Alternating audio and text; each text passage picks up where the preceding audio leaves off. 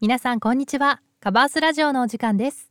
こちらの番組は家具通販専門店カバースの販売スタッフである2人がそれぞれ家具の基本やインテリアコーディネートについて語る番組です。本日のパーソナリティは私由美が務めます。はい本日皆さんと共有したいテーマ早速発表したいと思います。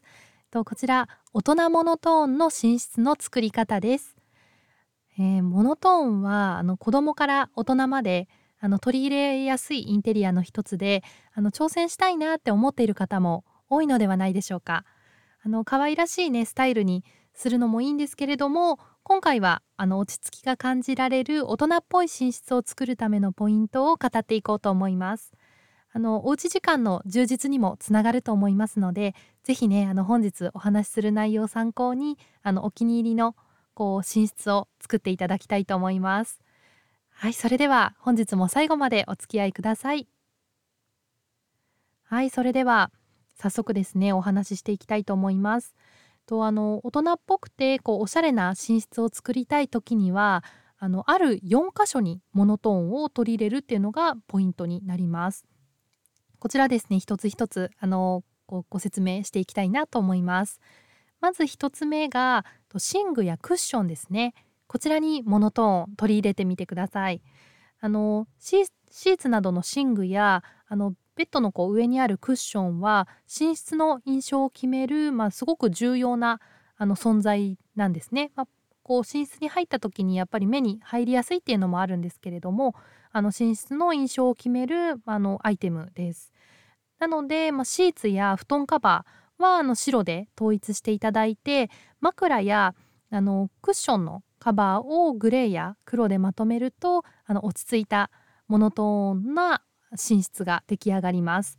であのただちょっと注意していただきたいのがあの黒が多くなりすぎないように注意してください。あのどうしても黒が多くなってしまうとちょっとこう寝室が暗く見えてしまったりあのちょっとこう重たい印象になってしまいます。なのでできるだけこうホワイトがあの多くなるようにしていただいてあの、まあ、グレーとか黒はちょっと少なめであのコーディネートしてみてください。はい、続いて2つ目の場所なんですけれどもこちらがあの壁ですねあのウォールインテリアこちらにあのモノトーン取り入れていただきたいです。あの黒のねこうフレームを飾ったり、まあ、あのイルミネーションライトで彩っていただくとまあなんかシンプルなんだけどちょっとこう冷たくならずにぬくもりのあるモノトーンインテリアが完成します。あとはちょっとこう手軽に楽しみたいなっていう方はスイッチとかあのコンセントの周りをこうデコレーションできるステッカーとかあとこう何ですかねあのスイッチのところにパカッとこうかぶせるようなものでものを、まあ、のモノトーンにしていただくだけでもあの十分おしゃれに見えます。はい、で続いて3つ目ですね。3つ目の場所はラグです。あのラグの色合いも寝室の雰囲気にあのとっても関わってきます。あの寝具とは違ってあの黒の割合がこう多くなってもあのお部屋が暗く見えないっていうのが、まあ、ラグのちょっとポイントなんですけれどもでさらにこう大人っぽく仕上がってくれます。あとそうですねラグ以外だとこうスリッパを使っている方はあのそちらに黒やグレーを使うとあの統一感も出てあのラグとのこうまとまりが良くなるのでそういったあのちょっとこうアイテムをプラスしてみるっていうのもおすすめですね。で最後に4つ目なんですけれどもこちらがベッドフレームです。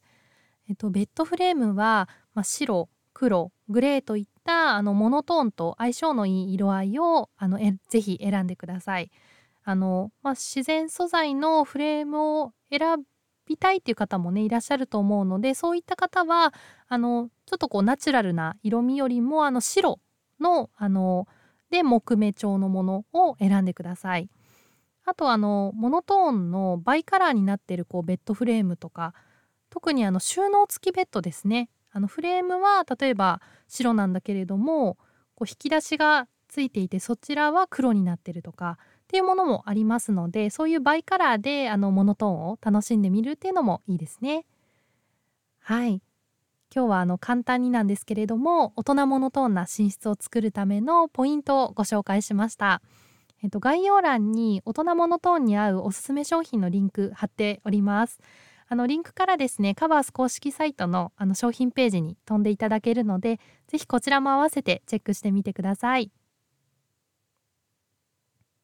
カバースラジオではインテリアや生活に関する質問を募集しています。皆さんから送っていただいたお悩みは番組のテーマとしてどんどん採用させていただきますのでぜひお気軽にお声をお聞かせください。はい。本日も最後までご視聴いただきましてありがとうございました。それではまた次回の放送でお会いしましょう。